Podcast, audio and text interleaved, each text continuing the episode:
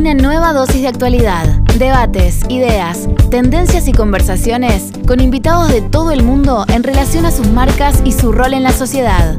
Con Anita Álvarez y Seba Lerú. Esto es Deja tu marca.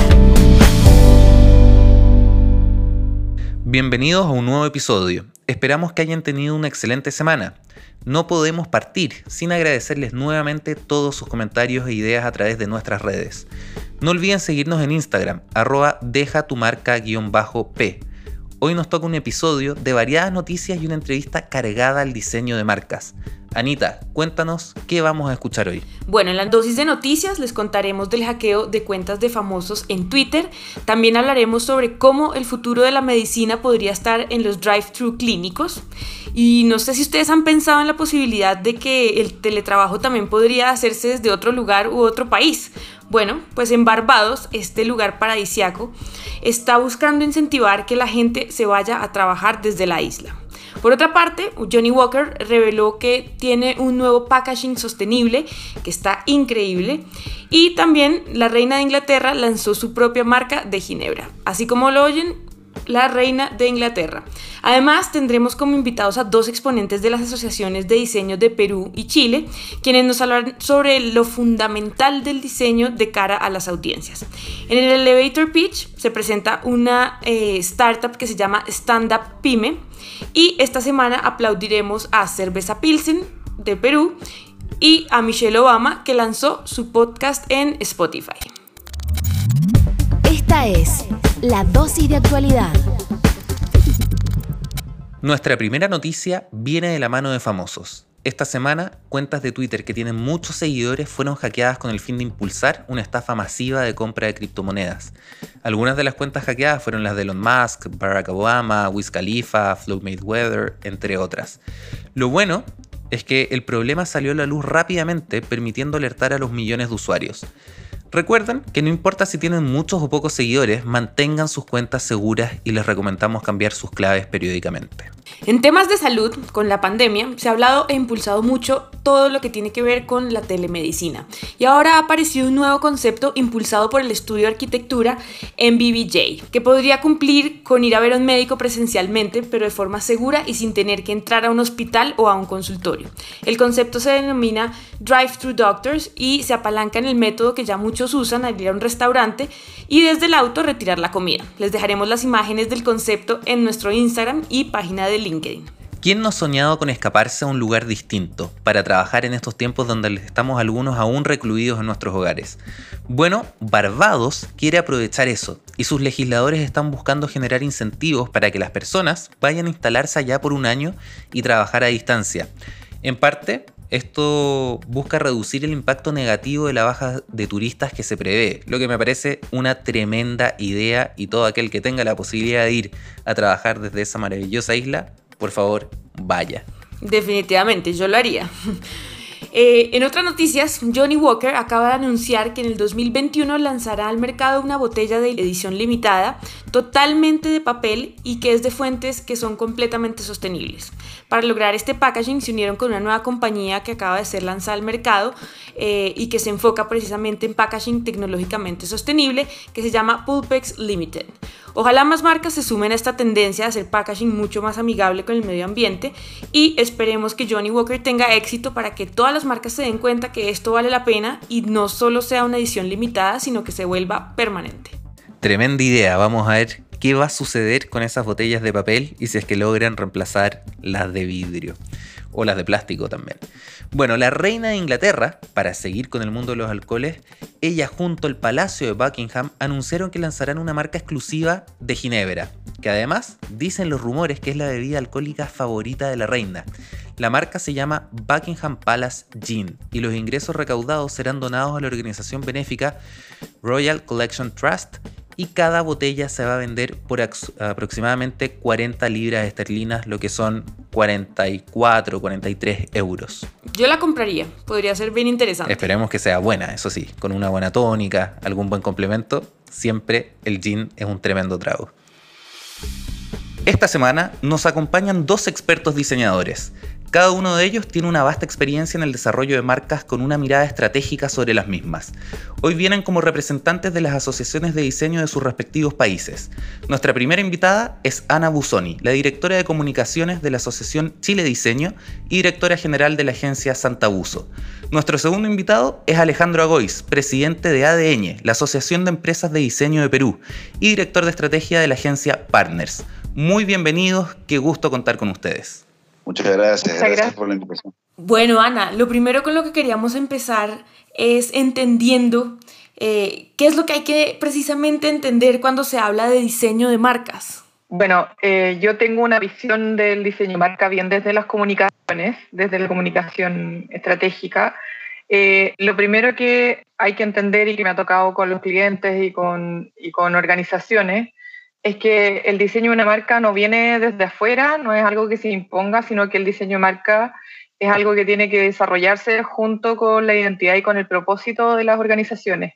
Cuando uno tiene una marca que está impuesta desde afuera por, por moda o por eh, confianza plena en una agencia o en un, en un estudio, eh, generalmente lo que sucede es que hay una contraposición con el espíritu real de la organización. Eh, y en general lo que, lo que mejor funciona es que esté todo alineado, tanto estratégicamente la organización como la imagen que da hacia afuera, que implica muchas más cosas que solamente el diseño eh, gráfico muchas veces. Sí, yo, yo concuerdo, concuerdo con Ana 100%. Eh, de hecho, nuestro trabajo en los últimos años pues, ha pasado a ser mucho más colaborativo con, con los clientes. Eh, nosotros, que sí vemos la parte gráfica y la parte estratégica, eh, siempre hablamos con los clientes de que, de que ellos tienen que tener claro su propósito y nosotros lo podemos ayudar y que la marca finalmente es una promesa de valor que ellos tienen que cumplir. Em, pero si la marca no es real, si la marca no, no, no, es, no, la pueden cumplir, esa promesa no se puede cumplir si, si no está alineada a lo que el negocio realmente hace y cómo genera valor y su propósito, el consumidor no la va a comprar, no, te van a creer. Y, sí, concuerdo con Ana en eso 100%, creo que tiene, tiene que estar alineada con, con, lo que realmente es la empresa, el servicio o el producto. Y desde el punto de vista eh, del cliente, muchas veces me imagino que ustedes han escuchado como algunos clientes tal vez un poquito más necios que dicen, no, acá marketing o marcas o branding, diseño en general. No importa, eh, mi negocio depende 100% del producto y entregarle algo de calidad a mis clientes. ¿En qué impacta el diseño en las marcas de cara a las distintas audiencias? ¿Qué dirías ahí tú, Alejandro? Eh, yo creo que impacta muchísimo eh, y también dependiendo muchísimo del, del, rubro del sector, ¿no? Seguramente un producto de consumo masivo en góndola tiene una necesidad de diseño quizás mayor que, que la de un estudio de abogados, digamos, pero no quiere decir que la del estudio de abogados no lo tenga. De hecho, nosotros hemos hecho un análisis en, ADN en Perú de cómo el crecimiento económico eh, del Perú ha venido acompañando del de, eh, crecimiento de las agencias de diseños y del trabajo de las agencias de diseños en los actores del crecimiento de la economía. Em, y hoy en día, que el mundo es cada vez más sofisticado, eh, el buen diseño abre puertas, el buen diseño comunica, el buen diseño genera expectativa, el buen diseño genera confianza. Eh, yo no veo ningún escenario en el que el diseño no sume valor. Veo escenarios donde suma más valor o, categorías o productos donde puede ser más, más trascendental. ¿no? Eh, como te digo, consumo masivo, tecnología para las personas, probablemente sea más trascendental que eh, quizás una empresa más B2B, pero no quiere decir que no le genere valor a esas empresas. Clarifica los propósitos, clarifica los productos, clarifica eh, estas promesas de valor de las que hablaba. Para mí el diseño genera valor en cualquier categoría. Sí, yo, yo quisiera sumar a lo que dice Alejandro, eh, que también pasa que uno eh, tiende a pensar que, el, que los grupos de interés de las marcas o las audiencias de las marcas solamente pueden estar afuera muchas veces. Y la verdad es que las organizaciones que son de medianas a grandes, la marca tiene adentro una audiencia que es muy importante. Eh, y ahí también se hace muy, muy patente que una, que una organización que partió con una marca bien alineada es capaz de mantener eh, tanto eh, la operación y la venta de productos, si queréis, hasta el, el, clima interno. Y yo creo que una, un diseño de marca pensado desde un diseño estratégico desde un diseño de servicio, em, también es algo que impacta para adentro y para afuera, y claramente en los productos o en la venta de, o, en los servicios online, eh, muchas veces está mucho más afirmado en la imagen de marca, en la identidad gráfica de una marca. Pero también eh, cuando las organizaciones parten desde chiquititas, medianas o grandes, eh, con, un, con, un, buen propósito, con bien bajado a los puntos de contacto necesarios para las audiencias externas e internas, ahí uno ve que las marcas son, son partícipes en, en, la creación de valor que habla Alejandro. Em, y de hecho lo podemos ver Perú tiene una cantidad de marcas preciosas y que uno las ve que son completamente coherentes con, con su actuar, ¿no? Entonces, eso, es, eso quería añadir. Y Ana, acá has mencionado unos conceptos muy interesantes que tienen que ver con el diseño de estrategia, diseño de servicio. Cuando nosotros hablamos de diseño de marcas y ustedes como expertos, ¿se están refiriendo más a lo gráfico o es mucho más que eso? ¿En qué ámbitos se involucra el diseño? Eh, bueno, igualmente que seguramente habrán algunos colegas que nos escuchan, que tienen sus estudios de diseño y que uno parte como Tony Fakirifiera, como dicen en mi familia, que un circo chico que hacemos de todo.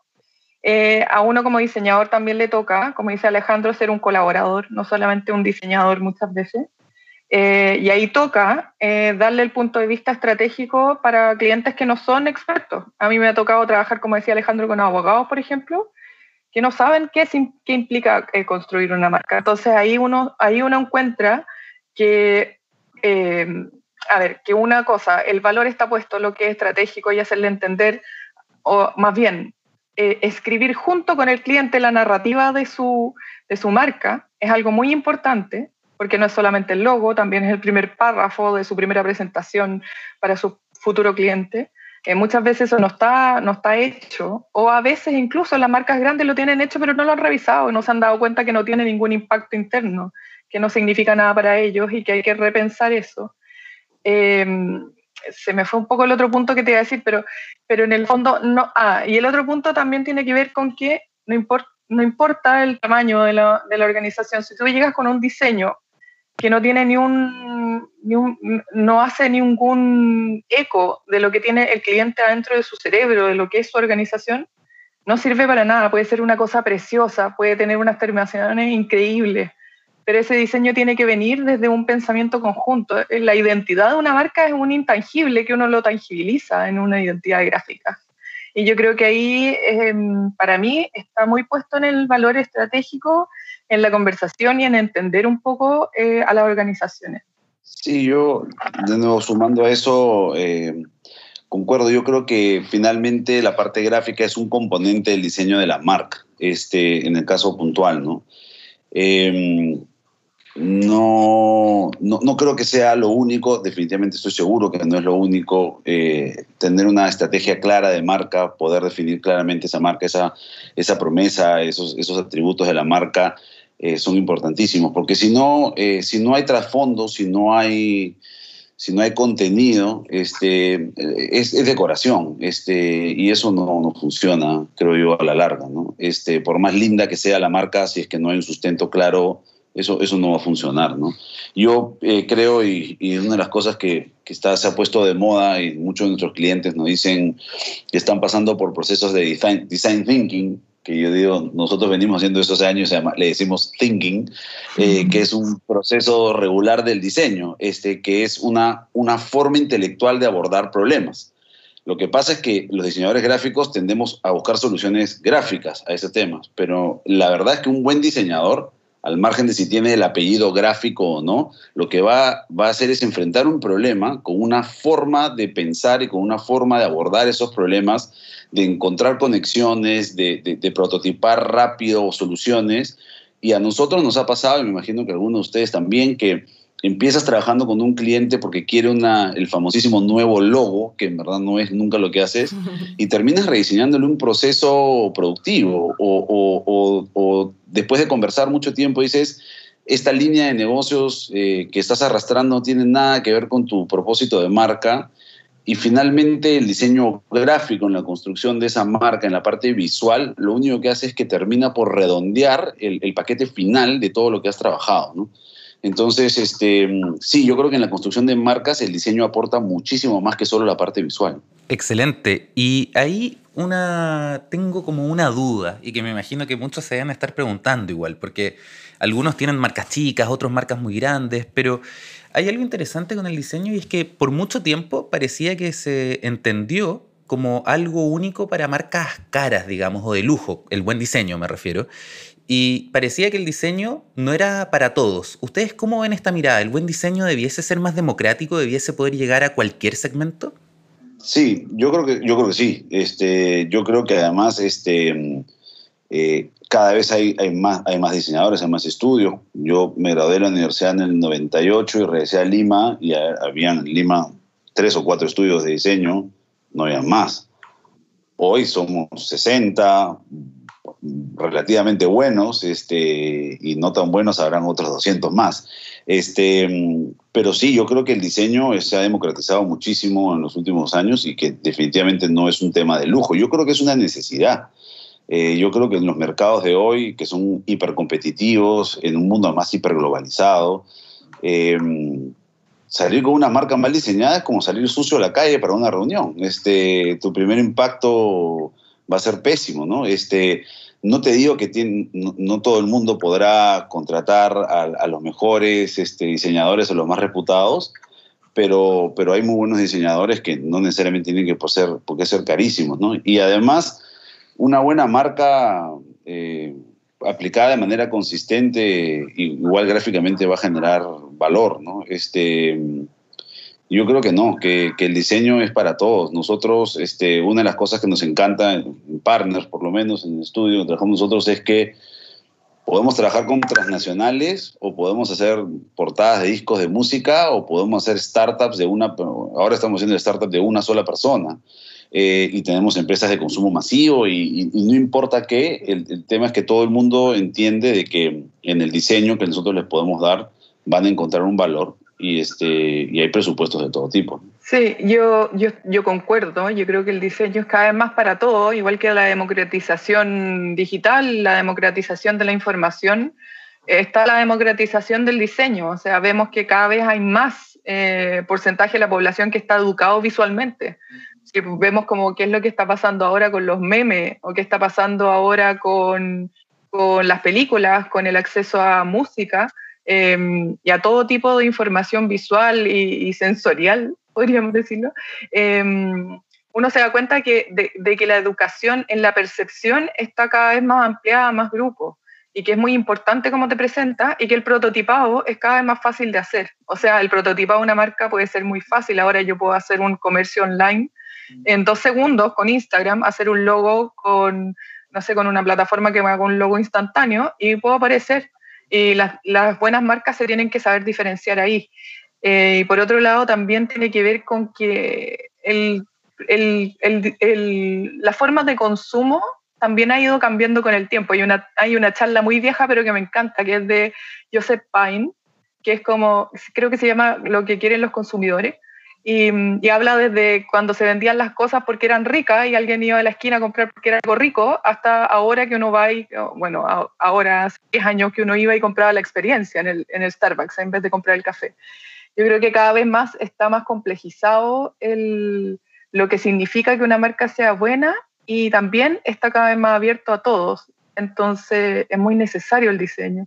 En el mismo caso, por ejemplo, en Chile, eh, en Chile nos pasa, por ejemplo, yo he trabajado con dos, tipos de clientes que son bien particulares, que son los y abogados, que son diseño, que son eh, oficinas que dan servicios y que por años de años las punteras han sido gente conocida, que básicamente gente conocida que tiene buen apellido, que se conoce uno a otro.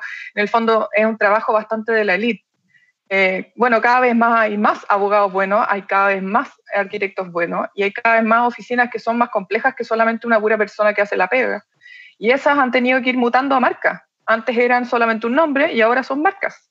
Entonces también vemos cómo hay una evolución de mercado que, que va dando a que tiene que existir como este, esta marca que es algo más que una pura persona que, que da confianza. ¿no? Y en ese sentido, Ana, hemos visto que como tú bien lo decías, este, esta, esta década en la que estamos viviendo ha sido eh, protagonista la democratización de la tecnología, de la educación y también obviamente de plataformas automatizadas que empiezan a diseñar logos, eh, como por ejemplo el nuevo servicio que presta Wix. Eh, ¿Tú consideras que estas plataformas pueden llegar a transmitir la misma esencia que cuando una persona o un diseñador crea una marca? Yo creo, mira, es un, es un, nuevo experimento. Yo tiendo a, primero que nada, yo tiendo a pensar que todas estas cosas que uno ve de principio y dice como, oye, no, esto está, es muy disruptivo, así que me molesta, eh, tiendo a pensar que esas cosas finalmente siempre decantan en algo que sirve. ¿ya? Es como cuando empezaron a aparecer las plataformas de código hosteado, donde podía usar templates y, los diseñadores miramos un poco menos eso. Y ahora entendemos que hay algunas plataformas de código hosteado en las cuales uno puede construir páginas web que son bien diferenciadas unas de otras. Eh, pero con respecto a lo de los logos, al momento no, no, yo creo que no, no tiene asidero en una buena marca porque yo creo firmemente que cuando una organización cree en lo que está mostrando al mundo, es cuando mejor funciona. Eh, yo siento que eso es como, como si uno le preguntara a un algoritmo que le, qué nombre le pongo a mi hijo. Eh, es necesario hacer ese camino para querer a la marca, yo creo. Eh, es algo necesario. Sí, yo también estoy de acuerdo este, y, y también creo que como bien dice Ana, eh, cosas como lo que hace Wix a nivel de logos es, el primer experimento, los primeros experimentos, y es muy posible de que esas plataformas se sofistiquen y, que eventualmente comiencen a hacer cosas más interesantes. Eh, pero al fin y al cabo, eh, por lo menos hoy, yo lo veo de la misma manera que te diría que la página de WebMD no va a reemplazar a Autodoctor este, si tienes fiebre y son las 2 de la mañana y no sabes por qué tienes fiebre, de repente te puede dar algún tipo de, información, pero no va a reemplazar al médico.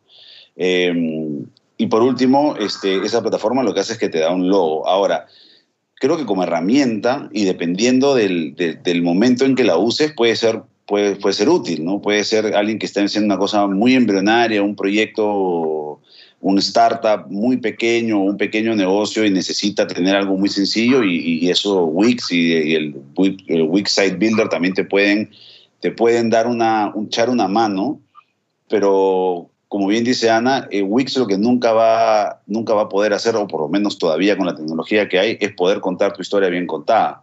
Este, y ahí sí yo creo que necesitas un experto o un grupo de expertos que te puedan ayudar a, construir una marca y a construir una narrativa de marca que pueda conectar con las personas, que pueda conectar con los clientes y que de alguna manera te diferencie, ¿no? En un, en un mercado que es, de nuevo, cada vez más sofisticado, donde los nichos están todos copados y cada vez más global. Excelente. Y quisiera hacerles una pregunta a ustedes dos con algo que eh, solemos escuchar bastante en la industria, que es como típicos amigos que se te acercan y que te dicen, oye, diseñame, no sé, un logo o, hazme, algún diseño, hacerte una gráfica, en general, total, te demoras poco.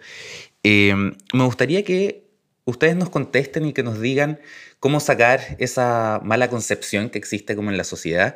Cuéntenos un poco, Alejandro, eh, Ana, ¿Cómo es un proceso? ¿Cuál es la metodología para generar una marca? ¿Cómo se crea? Eh, ¿Es simplemente llegar a y me inspiré así de la nada? ¿O qué se trabaja detrás? Eh, Tú por ahí, Alejandro, mencionabas el design thinking. ¿Qué, qué otras herramientas existen? Mira, hay muchas, pero te voy a contar una anécdota porque yo creo que de alguna manera lo resume. Eh, nosotros hace unos años este, rediseñamos eh, la identidad de una empresa exportadora grande en el Perú y la cabeza era mío mío, hacía años. Este, me dijo, oye, quiero que nos ayuden porque esto siempre lo hemos manejado mal, ¿no? El logo lo hizo mi tía, la típica de empresa familiar que había crecido. Dijimos, ok, hicimos un proyecto, un presupuesto y le mandamos el presupuesto y me llama y me dice, he visto tu presupuesto y me estás cobrando tal cantidad de plata. Y yo le digo, sí, y, me respondió, te estás aprovechando de mí porque no sé dibujar, me dice.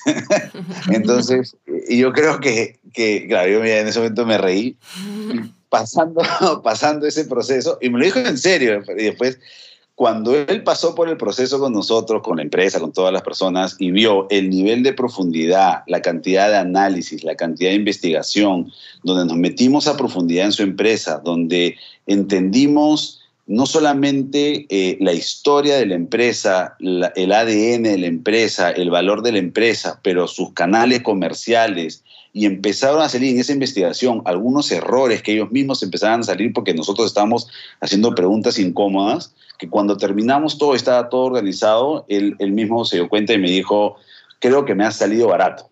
¿no? Este, entonces, yo creo que hay mucho de eso. Este, todas las agencias de diseño tenemos procesos distintos, eh, algunas más parecidos que otros, pero yo creo que una de las, de, de, las cosas muy importantes es, es, investigar.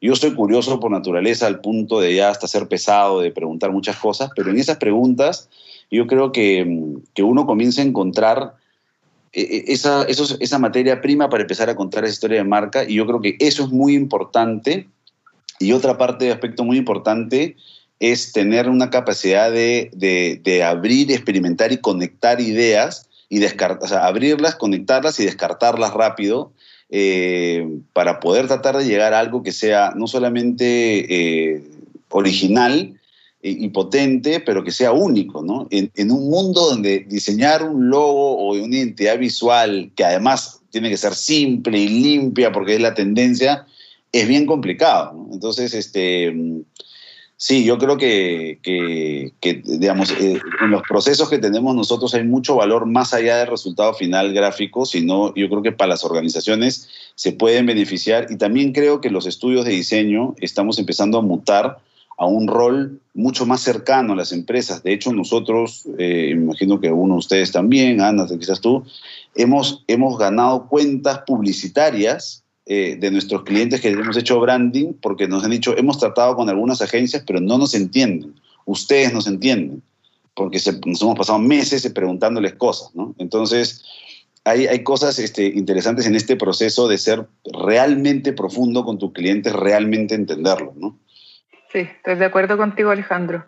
Eh, yo nada más que decir, cuando uno está partiendo y tiene toda la energía y todas las ganas de crear y sacar tu, tu, tus trazos y, tu, tu, como tu creatividad al mundo, es bien difícil decirle que no a la tía, como decía. Eh, en verdad es muy difícil eh, sacarle eso y, y, con el tiempo, personalmente, como la gente con la cual he ido eh, creciendo también profesionalmente, nos hemos dado cuenta que de repente se te acaba la benzina nomás y empezáis a, a darle el peso a, todo lo que necesita. Yo, yo creo que también, em, no sé si me estoy yendo por las ramas, pero yo creo que también ahí un poco la academia está un poco al debe, porque uno sale pensando que uno produce buena gráfica nomás y no se entiende como un colaborador y no se entiende como un consultor. Muchas veces en las escuelas de la universidad están un poquito, yo creo que están mutando un poco, pero, pero la escuela hasta donde yo salí, que salí hace 10 años de la universidad, no te enseñaban la parte colaborativa eh, o la parte más bien como de consultoría con respecto a las organizaciones cuando querías salir en marca. Acá no tenemos especialidad de marca en el pregrado, entonces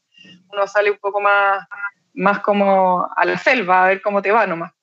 Pero, mm, pero un poco eso, y, y, y después uno se va entendiendo como un, como un colaborador y como un consultor nosotros personalmente, a mí y a mi equipo en Santa Uso, lo que no ha funcionado es, ir asumiendo algunas metodologías que están dadas y eh, acomodarlas a, lo que a nosotros nos sirve. Al final eh, tiene que formar parte de tu proceso creativo. Nosotros usamos mucho lo que, el doble diamante, estudiamos un poco de diseño servicio y experiencia, hicimos una certificación por ese lado que nos ayudó N a tener como metodologías para entender cómo funcionan las empresas de servicio sobre todo o las empresas de producto y entender también, como dice Alejandro, que de repente uno ve dolores que los clientes no tenían ni idea que tenían, que tienen un área de negocio que no, no va asociada a su propósito o incluso que están siendo súper poco consecuentes con lo que dicen. Entonces, eh, yo creo que lo más importante en las metodologías que uno usa y en darle cuenta al cliente de lo que uno está haciendo es eh, entender todo, preguntar todo, eh, saber todo del cliente, saber todo de la marca, eh, generar confianza por ese lado eh, y también llevarlo contigo de la mano en el viaje y explicarle para dónde vais. yo creo que además uno va entendiendo cada vez más que hay que manejar también el viaje del usuario con uno, ¿no? Es, es, algo que también uno va modelando con el tiempo, como, como le voy contando en qué parte del proceso estamos, o para qué sirve esto que estamos haciendo, para qué sirve que me cuente en la tercera reunión que cómo es el proceso de la operación de su negocio. Entonces, eh, es bien complejo, pero es súper entretenido, a mí me encanta. Y yo creo que uno va encontrando metodologías que le, que le van acomodando y que los clientes además, uno le ven los ojos, que le brillan los ojos cuando le dan valor a algo de lo que uno está haciendo. Sí, yo, quería solo eh, hacer un, análisis de eso porque me parece súper interesante lo que dice Sana. Cuando empezó la pandemia y, la cuarentena en Lima, que ha sido muy fuerte, creo que en Santiago también, y no sé qué tanto ha sido en Colombia, eh, yo hablé con uno de mis clientes eh, con los que ya habíamos terminado un proyecto, pero habíamos desarrollado una buena amistad. Me pareció una persona muy, muy inteligente, muy, muy, este, muy aterrizada. Y estábamos hablando de cómo iba a cambiar su negocio y cómo iba a cambiar el mío. Y yo le dije, oye, ¿y tú cómo ves? ¿Qué cosa crees que deberíamos estar haciendo nosotros como agencia? O ¿cuál, cuál crees que debería ser un poco nuestra transformación? Y él me dijo, es una buena pregunta, déjame pensarlo y, te respondo. Y, dejamos de hablar y me llamó como a la media hora. Me dijo, tienes que ser mi psicólogo. Deja de ser mi agencia y por las próximas semanas necesito que seas mi psicólogo. Necesito que tú me ayudes a entenderme porque yo no sé qué hacer ahorita. Este, yo no sé si tú sabes, pero por lo menos necesito que me escuches. No quiero que vengas con las soluciones necesariamente, pero ayúdame a encontrarlas. Y me pareció súper interesante porque es un approach completamente distinto a lo que normalmente nosotros hacemos que es casi como que yo te voy a decir cómo se, cómo se tiene que ver tu marca, ¿no? Este, y en verdad hay que tener un poquito más de humildad para entender de que el cliente conoce muy bien su negocio, conoce muy bien su proceso y que tú estás ahí para apoyar y para, para llevar más adelante, ser un consultor, como dice Ana. Y en ese orden de ideas, Ana, eh, ¿cuál sería tu consejo para aquellos que manejan marketing y están eh, pues, pensando en mejorar la estrategia y el diseño de marcas para las cuales ellos trabajan? Eh, difícil tu pregunta, no, pero yo lo que primero creo es que tienen que abrirse a que la búsqueda de ese cambio no va a ser muy rápida y que probablemente va a tener que ver también con revisar para adentro cómo están haciendo las cosas. Em, ahí yo creo que desde siempre lo mejor es buscar un, un, equipo, un estudio que esté bien, que esté bien al día con, con acompañar a marcas del estilo también. Eh, pasa mucho que uno, eh, la yo creo que también la especialización de los distintos estudios es muy importante, yo creo también.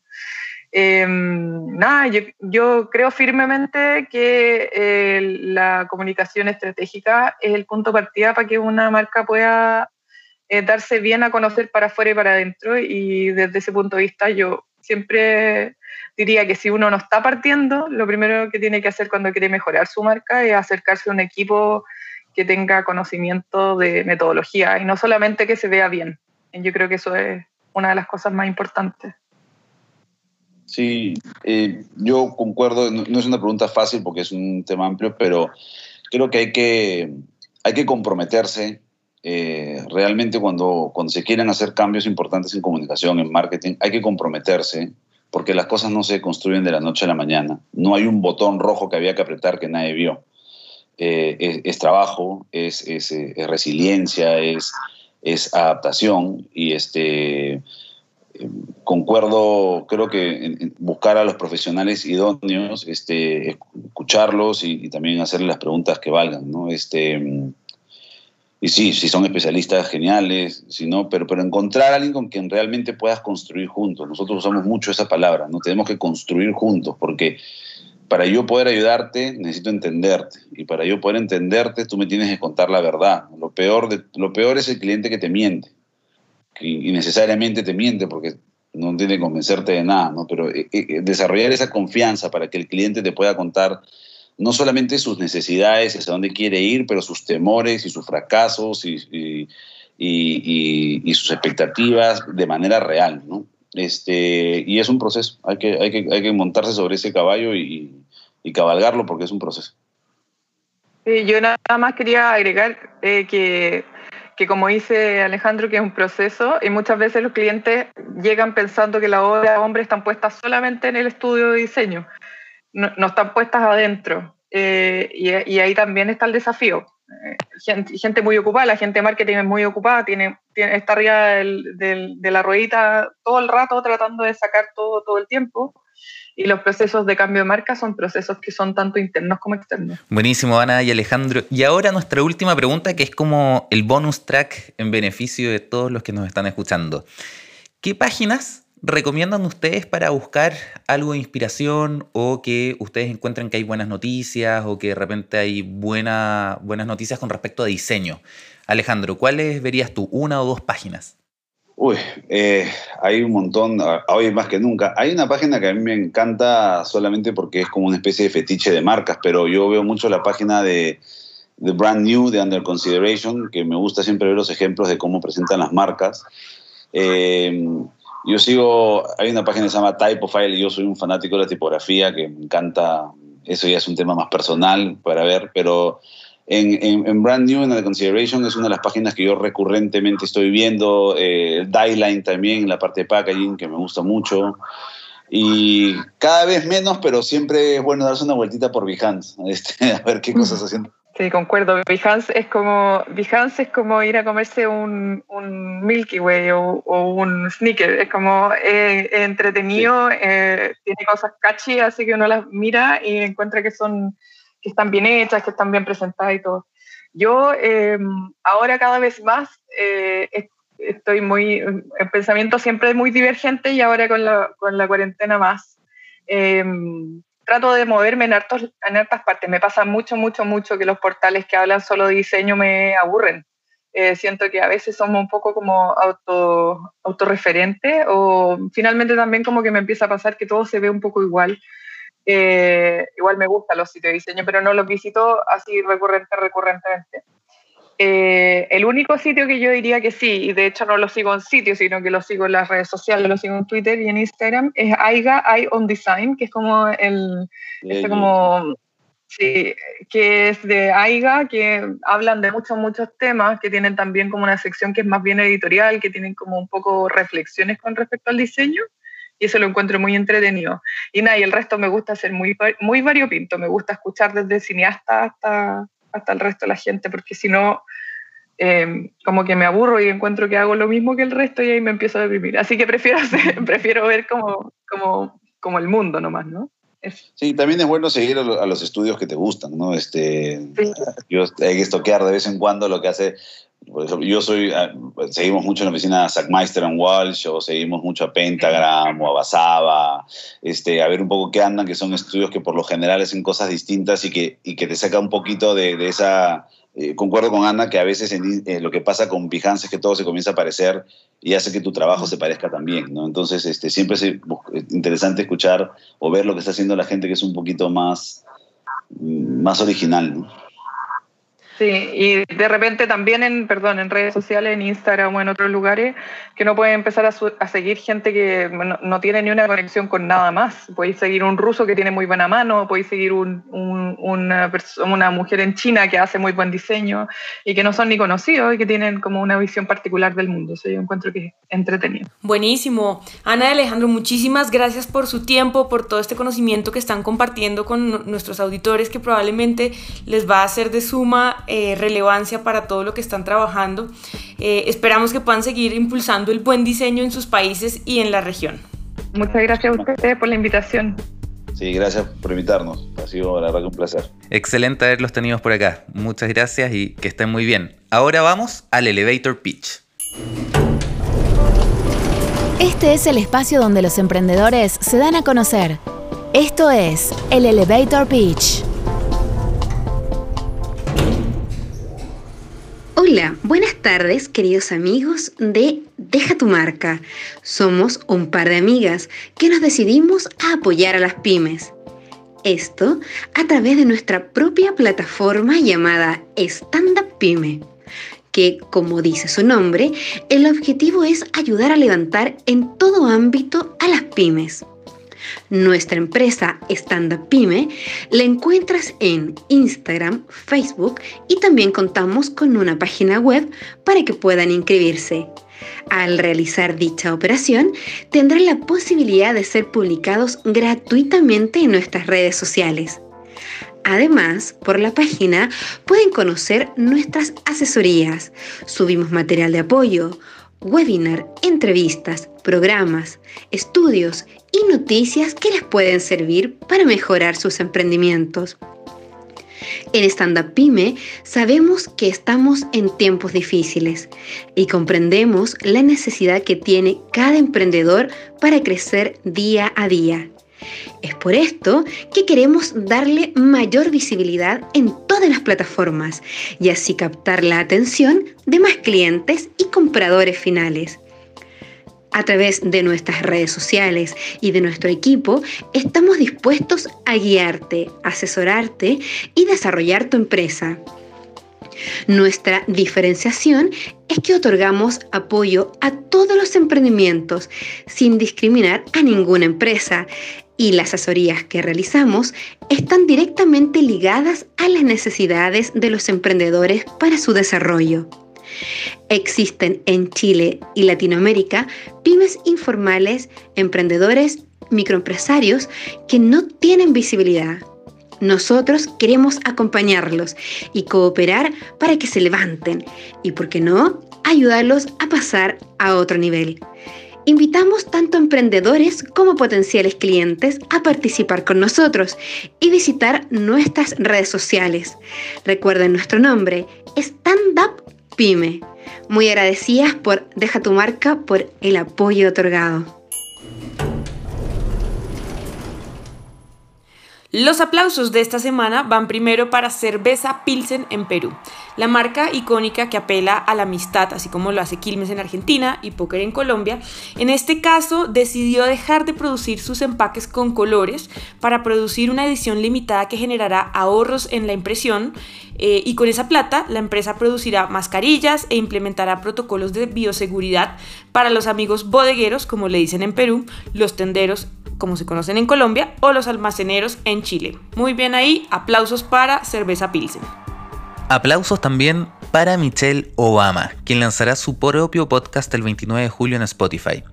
En The Michelle Obama Podcast, la ex primera dama entrevistará a familiares y amigos en los que se tocarán temas de la vida, educación, salud, entre otros. Una mujer inspiradora y que seguro que será muy interesante de escuchar eso sí, cuando no estén escuchando Deja tu marca. Un gran aplauso para Michelle Obama.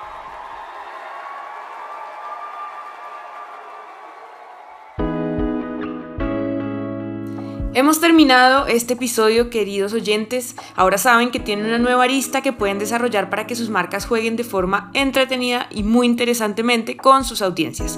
Si quieren que hablemos de un tema en especial o quieren ser los próximos emprendedores en presentarse, escríbanos o mándenos un mensaje de audio en el link de la descripción. Los invitamos a que nos sigan en Instagram para que no se pierdan ninguna de las noticias que subimos ahí. Estamos como arroba deja tu marca guion P de podcast y también en LinkedIn como Deja tu marca podcast. Además recuerden suscribirse al podcast en Spotify, Apple Podcast y la plataforma de su preferencia. Hasta el próximo episodio de Deja tu marca.